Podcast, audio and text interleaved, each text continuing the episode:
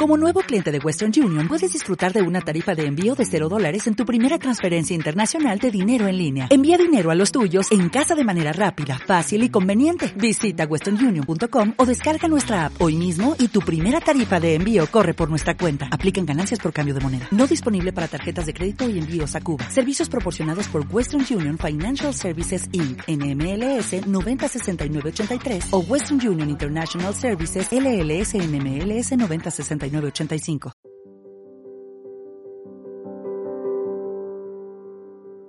De eso va hoy. Vamos a hablar del maná celestial. ¿Está preparado? ¿Seguro? Bueno, entonces vamos a buscar en el libro de Éxodo, capítulo 16, y seguimos con esta secuencia tan bonita que el Señor nos ha inquietado a llevar adelante Estamos muy felices de compartir la palabra de Dios en su esencia, en su esencia, tal como está escrita, la explicamos, la disfrutamos y crecemos. No hay nada que alimente mejor el alma que la palabra de Dios. Y lo vamos hoy a rumear. Además me gusta que sin planearlo desde mucho tiempo, eh, coincida hoy con la cena del Señor, coincida hoy con la alabanza, con la palabra de la ofrenda, con todo y que nos pongamos de acuerdo sin haberlo hecho. Es impresionante. Otra vez nos dice el Señor a voces, yo estoy en control. Y esta es su iglesia, esta es su iglesia. Él es el pastor aquí. ¿Cuántos dicen amén?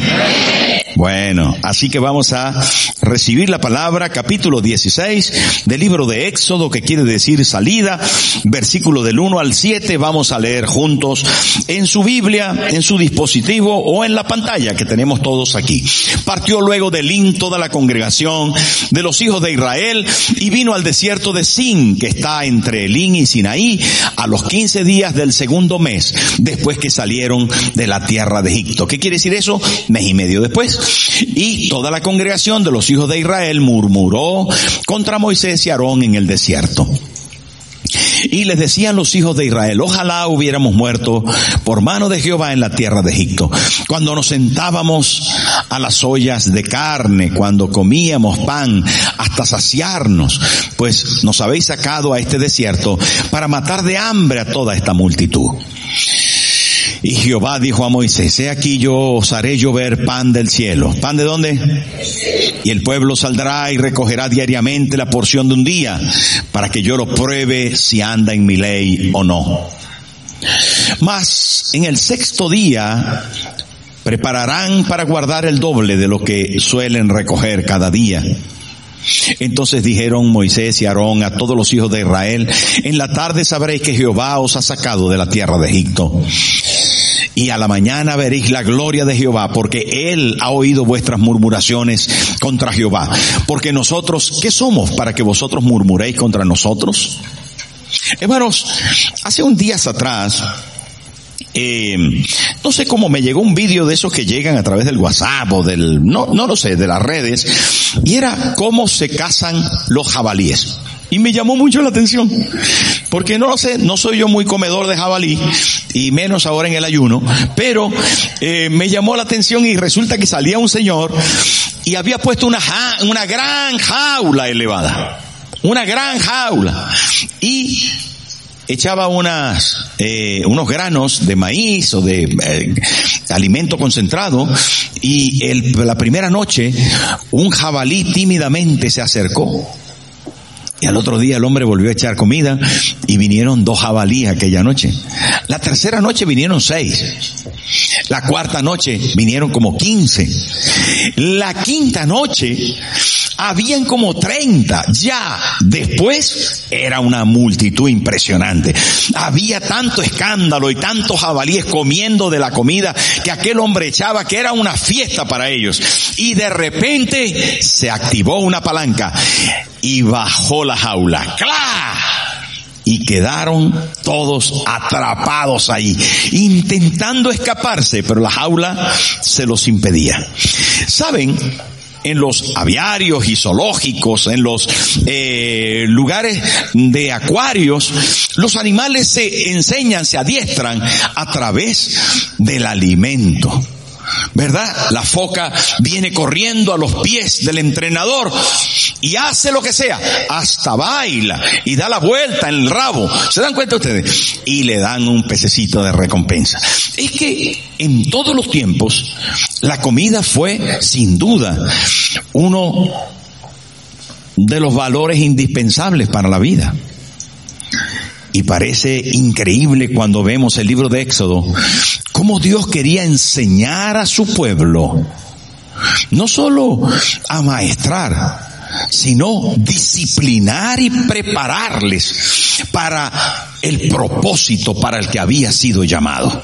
Queridos amigos, un pueblo de dos millones de personas que no podía comprender más que el látigo del faraón, que no podía ser y responder de otra manera, sino bajo el yugo de la esclavitud, tenía que ser formado para ser un pueblo verdaderamente libre. Y esa libertad solo la conseguiría en la absoluta y total dependencia del Padre Celestial, del Dios que siempre es más que suficiente. Y allí estaba un pueblo dispuesto a ser formado. Y eso dice la palabra, especialmente en el versículo 4 de este pasaje, aparece algo significativo. Dice, y Jehová dijo a Moisés, he aquí, yo haré llover pan del cielo y el pueblo saldrá y recogerá diariamente la porción de un día para que yo qué, para que yo qué, los pruebe. Era una lección. Dios había determinado enseñarles a ser su pueblo. Y saben amigos, la lección no se ha detenido. El alimento y la provisión diaria sigue siendo de la mano de Dios, pero necesitamos aprender la lección de dependencia. Necesitamos otra vez llevar a cumplimiento lo que la pastora Gabriela en la cena nos ha enseñado. Él es nuestro proveedor. Él es el pan que nosotros necesitamos. ¿Saben? Hoy, definitivamente, cuando estudiamos esta palabra, nos damos cuenta que Dios ha diseñado este día para nosotros. Jehová dijo a Moisés, dice Éxodo 16:4, yo os haré llover pan del cielo. Hermano, eh, aquel día fue tan interesante porque comenzó con una murmuración, comenzó con una queja, comenzó con un momento de incomodidad, de desesperación. Mes y medio habían pasado desde que salieron a la libertad de Egipto. Los caballos y carros de Faraón habían quedado hundidos en el mar. Habían celebrado y visto la gloria de Dios allí a la orilla. Pero un poquito más adelante, y a pesar de la sed, se había manifestado el poder de Dios para endulzar las aguas de Mara, que la tratamos el domingo pasado. Ahora caminaron otro poco durante unos días y de repente no solamente se les había terminado la comida que traían desde hacía varias semanas, sino que el hambre les estaba apretando. Y ya era un tema de necesidad. Y comenzaron a decir, ¿qué pasa? ¿Y a qué hora es la hora de comer? ¿Y cuándo vamos a comer? ¿Y por qué no hay comida? ¿Y por qué nos trajeron a este desierto para matarnos aquí de hambre? Y comenzó la mente y comenzó el estómago a, a, rugir ahí. Qué fuerte cuando la tripa ruge. La mayoría de nosotros no sabemos lo que es eso, porque siempre tenemos un kilo de más. O diez. O diez. Y aquí hacemos un promedio, mm, nos va a decir el nutricionista, todo el mundo hacer ayuno. Más tiempo que 21 días. ¿Sí o no? La verdad que guerra con esto, ¿eh? ¡Qué guerra! Hay algunos que dicen, no, yo estoy así por el agua. Sí, por el agua que no has bebido. Pero aquel rugir de tripas se, se convirtió en una murmuración espantosa contra Moisés. Y surgió ese idealizar el pasado. Eso que nos une a todos los humanos de una manera convencional para recordar que en un tiempo pasado vivimos de mejor manera. ¿Y saben qué comenzaron a decir? Comenzaron a decir que me acuerdo cuando estábamos en Egipto, alrededor de las ollas de carne, y comíamos hasta saciarnos, y mojábamos con el pan la carne. ¿Está dando hambre? Un poco, ¿no? ¿Saben? Me recordé cuando estaba estudiando esto, me recordé de que cuando yo vine de misionero de Venezuela, habían pasado cuatro años cuando volví. Y durante esos cuatro años echaba de menos a mi pueblo y a mi gente y al clima y a la sierra de Perijá donde yo vivía tan bonita y al río y a los amigos y a las arepas. Y tenía tantas ganas, de, tenía tantas ganas de volver que, pues, que era lo mejor, recordaba el clima y recordaba, y después llegó el tiempo en que cuatro años, cuatro años, y volví. Y cuando estaba allí, me di cuenta que el clima era un poco más incómodo, que había mucho calor en, en, mi pueblo y que la sierra casi siempre estaba nublada y que no se podía ver y que la y entonces como que, como que comencé a pensar, mira, no era tan bonito como yo me imaginaba, aunque no deja de ser bonito, pero yo había idealizado el pasado. Con las ganas de volver había idealizado. Y me choqué contra el, no sé si a usted le ha pasado eso, me imagino que sí, pero muchas veces pensamos que el tiempo pasado siempre fue mejor. Y no es verdad para Israel no solo era una cosa que no era verdad, era una mentira, eran esclavos. Eran esclavos que los obligaban a trabajar duramente y que cuando Dios los liberó, los había liberado de una agonía profunda, de un estado de miseria, de escasez, de yugo pesado sobre ellos. Y hermano, el tiempo pasado que hemos vivido nos ha traído por la mano de Dios a este tiempo y es posible que hoy necesitemos contemplar lo que estamos viviendo en este momento en las sagradas escrituras. Y se trata de que allí en el desierto un día sintieron una necesidad y caminando en el Señor y libres en el desierto de la vida surgió una necesidad. Sí, es verdad, porque es posible que en su casa, en su vida, en su familia, en su quehacer, en su trabajo tenga hoy una necesidad.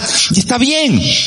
Bienvenido a la vida. No es raro Israel llegó un momento que tuvieron hambre, pero no se trataba ni de murmurar, ni de escandalizar, ni de idealizar, ni de culpar, porque comenzaron a culpar a Moisés y a Aarón y a decirle por qué nos sacaron de allí. Dice, pues si no fuimos nosotros, pero si no fuimos nosotros, si es Dios que te trajo esta mañana. Si yo no te fui a buscar a la casa, que viniste por tu pie porque sentiste adentro la necesidad. Ah, vale. Vale, vale. Ayer un matrimonio de José e Isa que están aquí. Felicidades chicos. Qué bueno. Anoche fuimos y casamos a estos muchachos. Por eso están hoy tan contentos de luna de miel.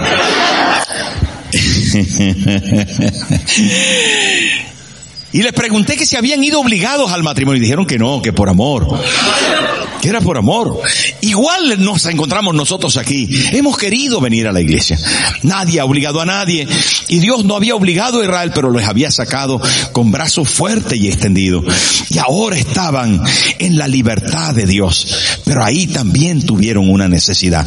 Y Dios les prometió dar alimento pan del cielo. ¿Y qué era? ¿Qué era el pan del cielo? Sí, ya usted puede decir maná. Pero ¿de dónde viene? ¿Sabe por qué viene ese nombre? Viene porque el término fue así originalmente en hebreo. El término maná es una transliteración del griego maná y del hebreo man. Cuando el pueblo de Israel lo vio, literalmente dijeron manju en hebreo, que quiere decir, ¿qué es esto? ¿Qué es esto? Y ese es el nombre que se le quedó. ¿Qué es esto? Cuando lo encontraron, se preguntaron, ¿qué es esto que no lo conocían? Que no sabían de qué era. No se podían explicar qué era, de qué esencia venía, de dónde venía, pero había aparecido del cielo. Dios les había dado una provisión. Y así se quedó el nombre de maná, de literalmente eso, manjú. No es mangú. Por si algún dominicano dice, esto es mangú. No, bueno, casi, casi. que sí, parece, ¿no? Parece. Yo sé que el mangú está muy bueno, pero es otra cosa esto. Hermano, y Dios le había dicho a Moisés, lo van a hacer de esta forma. Cada mañana, ¿Cada qué? Cada mañana el pueblo se va a levantar y cada uno va a tomar una porción, un gomer, una, una medida, una medida de aproximadamente eh, esta medida implicaba alrededor de entre dos litros y cuatro litros. Era una medida contundente, importante definida que cada persona tenía que recoger cada día. No debía ser almacenado, sino que tenía que coger suficiente lo que se había sido asignado para ese día. Porque si se almacenaba, se perdería, se aguzanaría. Porque un día unos de listo quisieron coger más y se llevaron doble y se les creó gusano ahí dentro del, del que habían llevado de más. Entonces tenía que ser justo lo suficiente. Pero además de eso, el sexto día tenían que recoger el doble y no se les iba a perder porque el séptimo día no recogerían. De manera tal que con todo esto, queridos hermanos, Dios le estaba dando instrucciones a Moisés para que le dijera al pueblo y el pueblo pudiera recoger cada mañana al salir de la tienda. El anciano caminaba unos pasos y ya podía recoger su porción. Pero el atlético joven también podía recoger su porción al lado de su tienda. Pero también la señora, el niño, el adolescente, también el hombre de la casa, también Moisés, el líder principal, y Josué, su asistente, y también Aarón, el sacerdote, y también todos los príncipes de Israel. El que antes había estado en eminencia porque tenía a su cargo algunas cosas para administrar, pero el más pobre y limitado esclavo también podía recoger. Todos recogían la misma porción. ¿Saben? Era una, un verdadero comunismo. No, a mí no me gusta el comunismo. De verdad, no soy yo ni comunista, ni socialista, ni historia de esas. Yo soy cristiano. no es que no esté de acuerdo con la política, pero lo que digo es que sinceramente Dios dispuso 40 años para dar la misma comida en el mismo tiempo, con la suficiente eh, eh, eh, capacidad a todo el pueblo de Israel. Si eso pesaba alrededor de dos kilos para redondear un poco las medidas, para dos millones de personas, ¿cuántos kilos el cielo dejaba caer cada mañana? Dígamelo usted. No, no vamos a sacar tantas cuentas, pero era suficiente.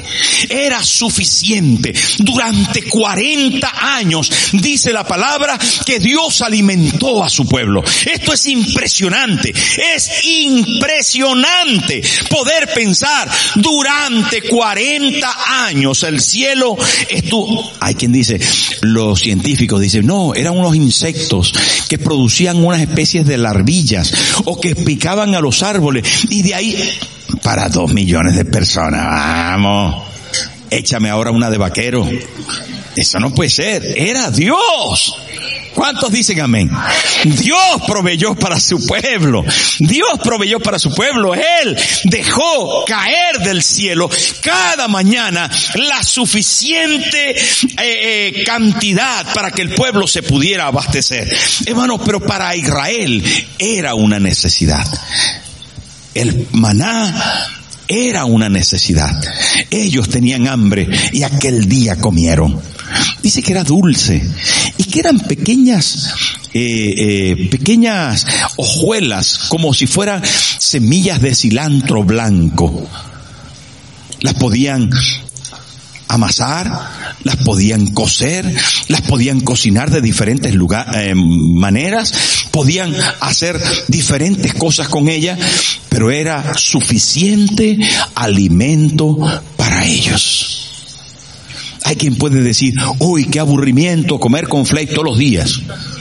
Bueno, pudiera ser que tal vez le echaran de menos a otras cosas, es verdad. Pero Dios, que es el médico nutricionista por excelencia, ¿usted lo cree? Sabía que para ese momento, para ese lugar desierto donde Israel habitaba, era lo ideal. Porque llegó un momento en que ellos pidieron carne y Dios les dio carne y ¿saben qué? Se enfermaron.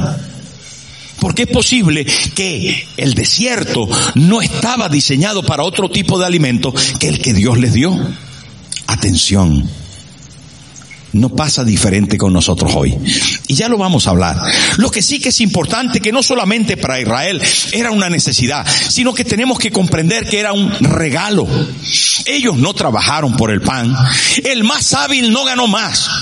El menos no ganó menos. El más anciano no pudo recoger más ni menos. Lo que recogieron cada día fue suficiente. El cielo se los otorgó. Fue un regalo. No se lo ganaron por no murmurar. No se lo ganaron por, por su capacidad y habilidad para relacionarse con el liderazgo. No se lo ganaron porque tenían a Moisés de amigo, a lo que me, me refiero. No, era un regalo de Dios. Era una gracia para el pueblo. Era una bendición que Dios había diseñado para todos cross era tan interesante esto. Pero no solamente era una necesidad y un regalo, sino que también había sido dado para satisfacer completamente la necesidad del pueblo. Satisfacía, o sea, llenaba. La gente quedaba satisfecho. Nadie se murió de hambre. Nadie se enfermó por inanición. Nadie le dio dolor de tripa al comérselo. Nadie dejó de estar fuerte para seguir caminando durante 40 La Biblia no dice nunca que la gente se fue enflaqueciendo o engordando o le salieron michelines. No dice eso la Biblia. Era suficiente, satisfacía la necesidad del pueblo. Pero además, repito, era para todos. Y esto es tan importante poderlo comprender, porque no era para algunos. Unos no tenían que darle a otros, todos tenían que recoger. Repito que no era por intelectual o analfabeto. No era por hábil, por alto, por flaco, por bajito, por gordito. No, todos recogían. Era para todos general. Y por último, quiero decirle que era recibido por cada quien. Cada quien. En el Nuevo Testamento el maná vuelve a aparecer. Aquella historia que Israel vivió durante 40 años y que un día cuando entraron a la tierra prometida cesó. Aquel día cuando entraron a los campos de Jericó, en el libro de Josué aparece, cuando entraron a los campos de Jericó después de haber cruzado en seco el río Jordán, otra vez estaban hablando de un nuevo tiempo y de un nuevo comienzo. Acababan de cruzar el río. Dios había vuelto a abrir y entraron en las llanuras de Jericó, bien sembradas. Jericó estaba cerrada y bien cerrada, pero el campo productivo y sembrado, dispuesto a la cosecha, estaba abierto y bien abierto. ¿Y saben qué sucedió? Aquel día, dice la palabra, el maná cesó. Cuando entraron a Canaán, cuando entraron a la tierra prometida, pero durante 40 años el maná estuvo cayendo. Un día Jesús, después de haber multiplicado los panes y los peces, ¿se acuerda de la multiplicación de los panes y los peces? Habían comido cinco mil hombres, sin contar las mujeres y los niños, dice uno de los evangelistas. De repente se levantó y en el capítulo 6, versículos 31 al 33 de Juan. Juan 6 del 31 al 33. Jesús está hablando y dice lo siguiente. Nuestros padres comieron el maná en el desierto Qué bonito. Para todos los judíos que estaban oyendo a Jesús, esto era historia pura. Así que le dice Jesús, nuestros padres comieron el maná en el desierto, como está escrito, pan del cielo les dio a comer. Y dice Jesús en el 32, y Jesús les dijo, de cierto, de cierto os digo, no os dio Moisés el pan del cielo. Atención, que no salió de Moisés, que no lo compró Moisés, que no lo produjo Moisés. Mas mi Padre os dará el verdadero pan del cielo. Y dice el siguiente versículo, porque el pan de Dios es aquel que descendió del cielo y da vida al mundo. Lo que había sido una tipología, un símbolo, un espejo en el Antiguo Testamento, real, histórico. Ahora Jesús lo toma y de repente dice en el versículo siguiente. Atención a lo que viene, porque es impresionante. Le dijeron, Señor, danos siempre ese pan, porque le estaba diciendo, ahora el Padre les da pan vivo, pan vivo que va a saciar el... Y dice el versículo 35, Jesús les dijo, yo soy el pan de vida, el que a mí viene nunca tendrá hambre, y el que en mí cree no tendrá sed jamás. Hermano, de repente el símbolo se hace patente, se hace real y contundente. De repente el simbolismo y la historia de Israel que prefiguraba todo lo que sucedería, se da lugar con toda la fuerza. Y Jesús dijo, yo soy. Eso que había dicho, yo soy la puerta, yo soy el buen pastor, yo soy el camino, yo soy la vida, yo soy. Ahora dice, yo soy el pan de vida. ¿Qué era Jesús? Era el maná. Era el maná. El maná que había descendido del cielo. El maná que el pueblo necesitaba. El maná que era suficiente para poder saciar el hambre espiritual.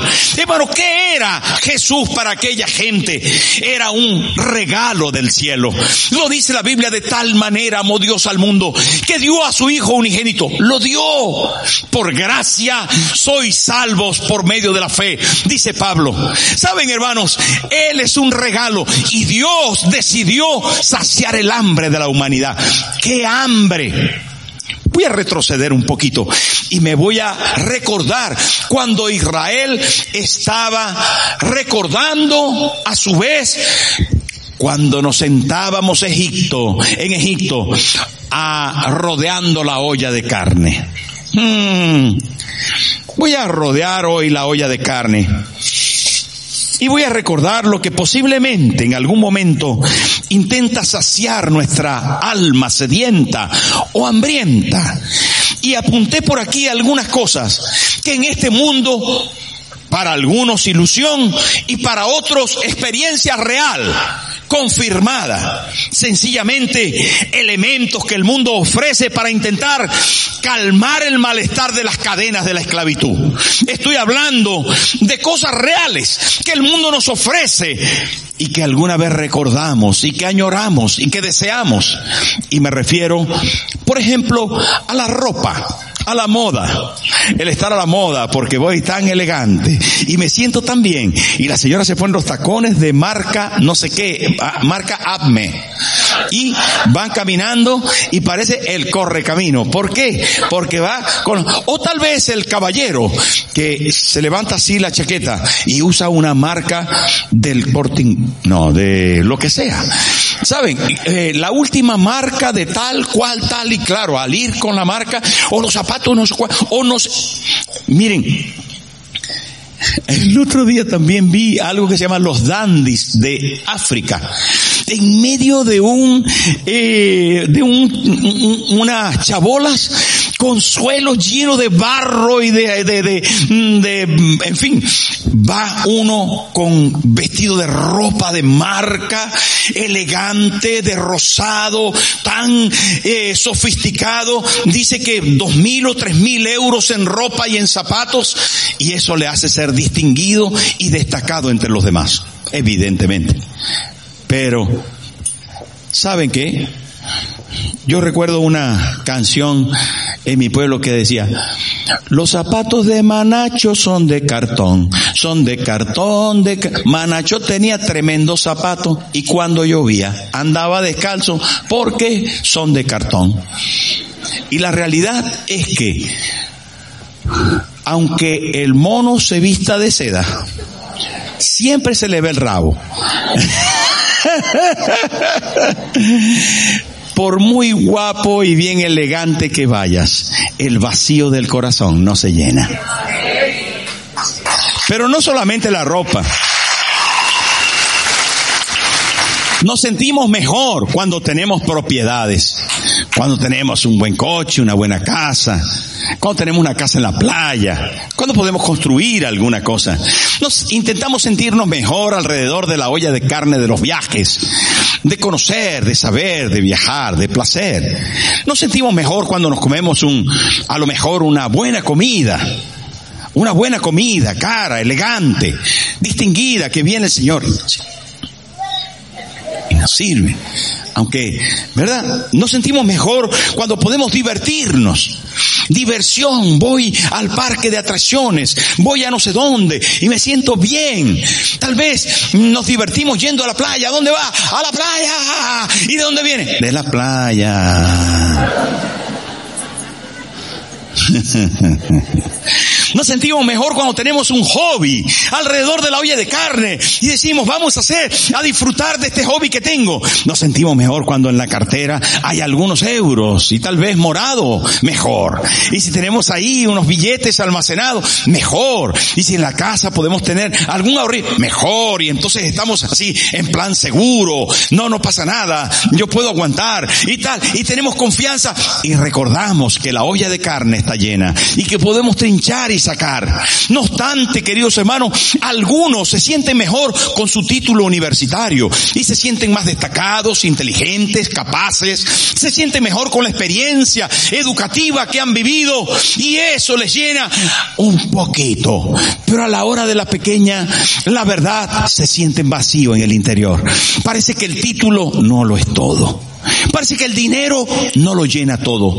Parece que eh, el hobby o tal vez la ropa o la propiedad o el pedazo de coche que al final, ¿saben qué? La comida de este mundo no sacia nuestra alma.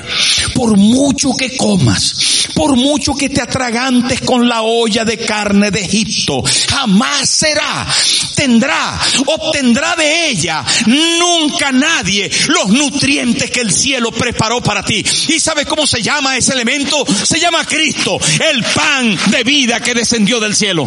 Se llama Cristo, Cristo es más que suficiente. Y Él dijo, yo soy el pan vivo que descendió del cielo.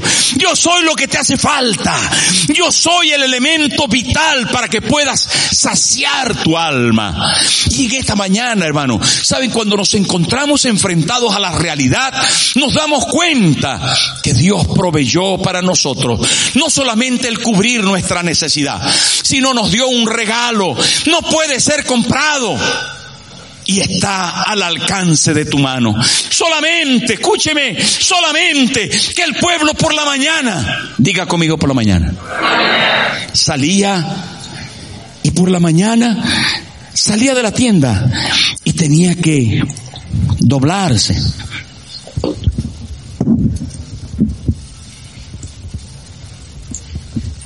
Para recoger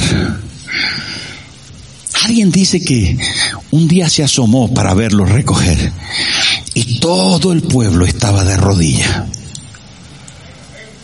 Es que para recoger de Cristo necesitas un poco de humildad.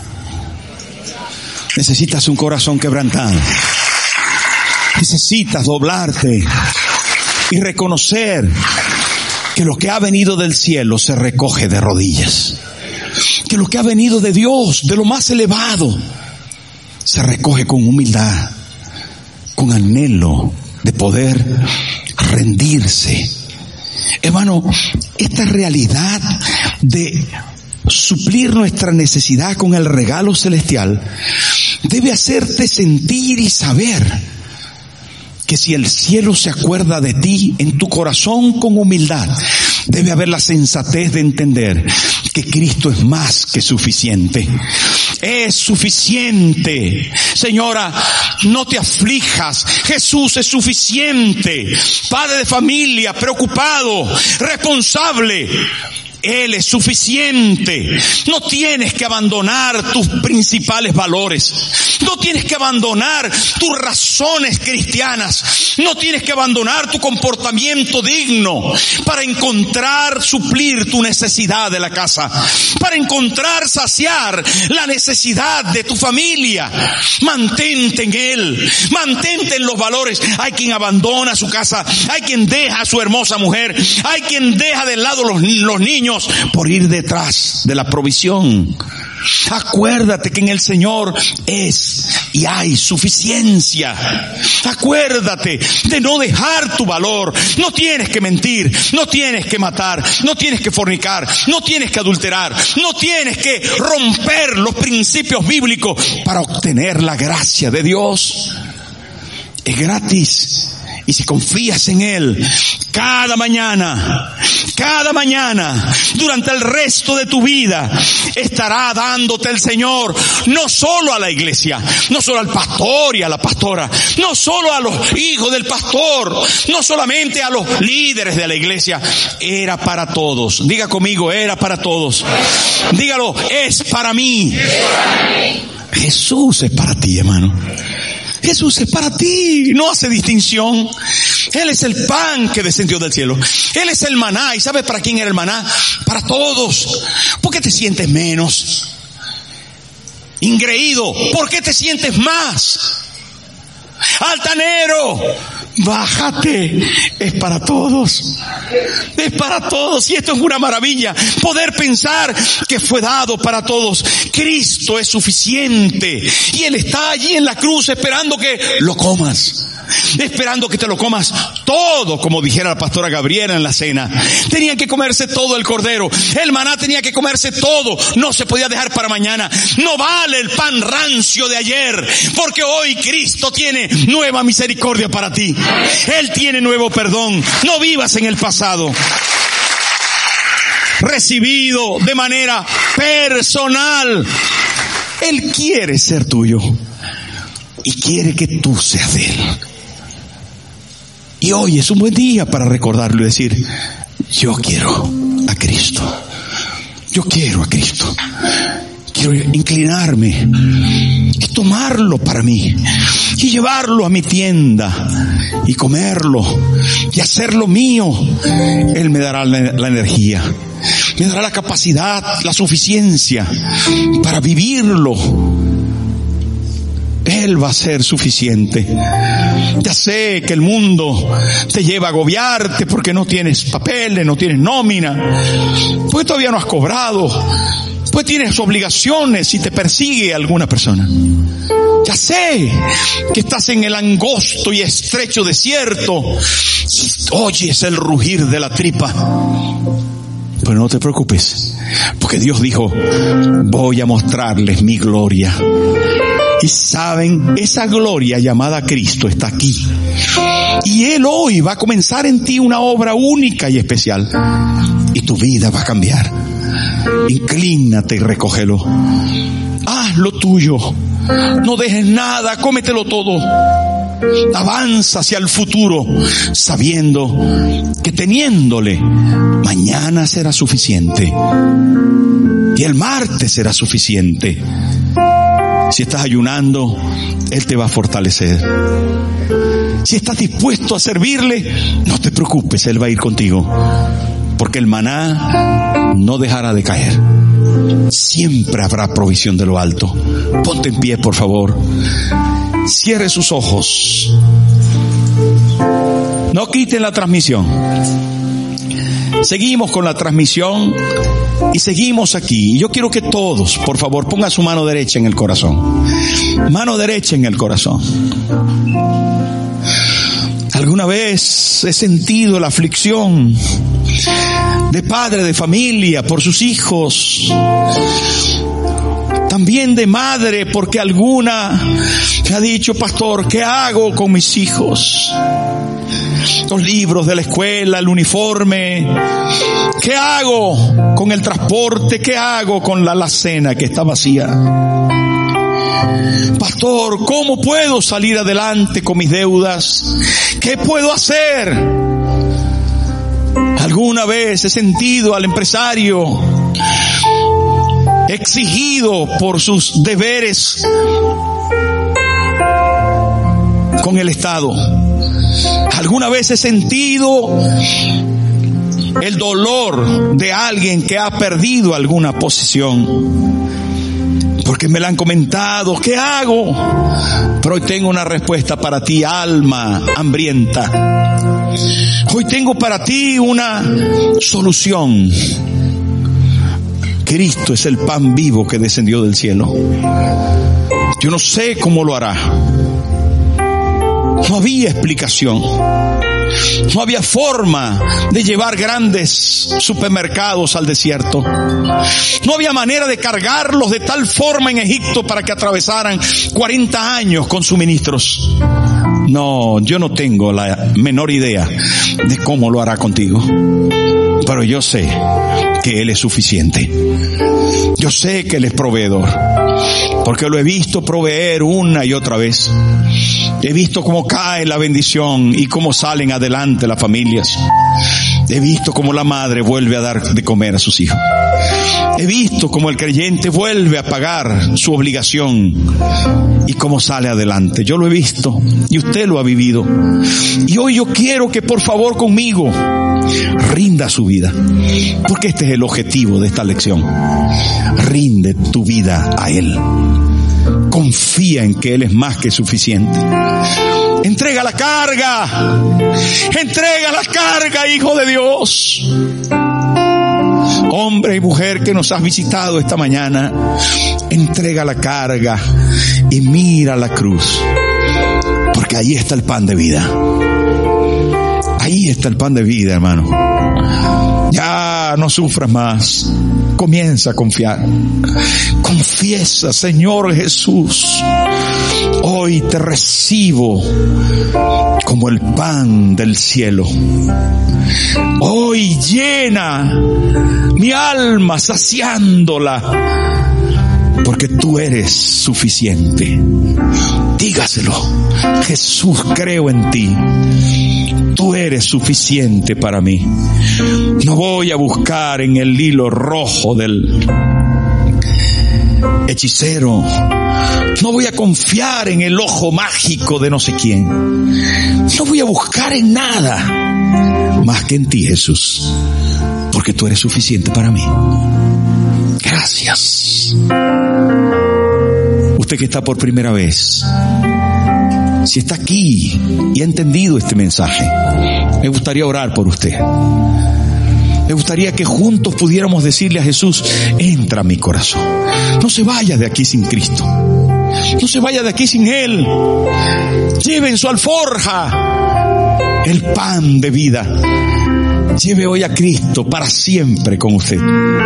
Y yo quisiera que si usted quiere, levante su mano derecha alta que yo le vea para hacer una oración por usted. Si está aquí por primera vez y quiere recibir a Jesús y decirle yo te quiero a ti, Señor. Levante su mano derecha y yo voy a hacer una oración por usted. Hay alguien por primera vez, Dios le bendiga, Dios le bendiga, Dios le bendiga, Dios le bendiga. Deme la oportunidad de hacer una oración por usted. Dios le bendiga, señorita. Deme esa oportunidad especial. Hoy es un día marcado en el calendario divino para usted. Por favor, con toda confianza, salga de su lugar y venga aquí al altar. Venga conmigo, venga aquí al altar. Yo voy a hacer una oración por usted. Por favor, tenga confianza, acérquese. Venga, señor. Venga, venga, señorita. Venga, señora. Usted que levantó la mano, venga. Venga aquí delante. Déjame hacer una oración por usted. Dios le bendiga. Bienvenida. Tenga confianza, salga de su lugar. Venga. Venga, Señor. Acérquese, por favor, tenga confianza. Usted que levantó la mano por primerita vez, venga conmigo. Salga de su lugar con toda confianza y deme la oportunidad de hacer una oración por usted. Bienvenida. Nunca más su vida va a ser igual. Usted hoy se va a llenar de Cristo. Venga, venga Tenga confianza, por favor. Estamos en familia. Tenga confianza. Usted que está en la transmisión. Usted que está allí que necesita recibir a Jesús y llenarse de Él. Usted, por favor, prepárese para hacer una oración que cambiará su vida para siempre. Usted que está en la silla y que tiene ganas, pero que a lo mejor algo le impide, venga corriendo. Usted que está a su lado, pregúntele al que tiene al lado, ya tienes a Cristo, te acompaño, te acompaño. No salgas de aquí sin tu alforja llena de ese pan. Llena tu maleta del Señor Jesús. Ven, ven, no te vayas sin un gran pedazo del pan del cielo. Él será suficiente. Ya estamos todos. Seguro, me falta alguien. ¿Quién es? Ven. Ven al altar. ¿Quién me falta? ¿Serás tú? ¿Quién? ¿Dónde estás? Ven al Señor. Hoy te está esperando. Hoy te está esperando. Dice, si me confesares, dice la palabra, si me confesares delante de los hombres, yo también te confesaré delante de mi Padre que está en el cielo. Ven. Vale. Bienvenidos los que están aquí. Qué bueno. Se necesita un poquito de, se necesita un poquito de humildad para doblar y recoger de Jesús. Pero usted está aquí porque se ha dispuesto a romper todos los obstáculos. Ponga su mano derecha en el corazón. Cierre sus ojos conmigo y diga, Señor Jesús, hoy confieso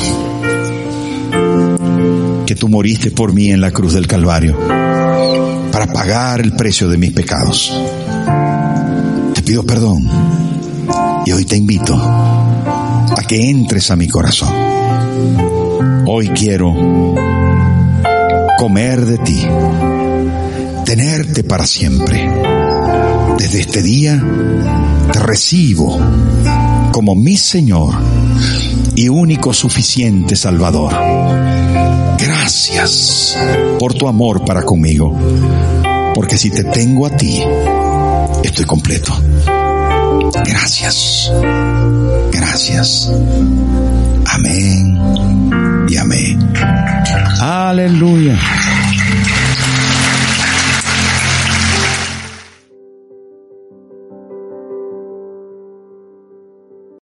Every day, we rise, challenging ourselves to work for what we believe in.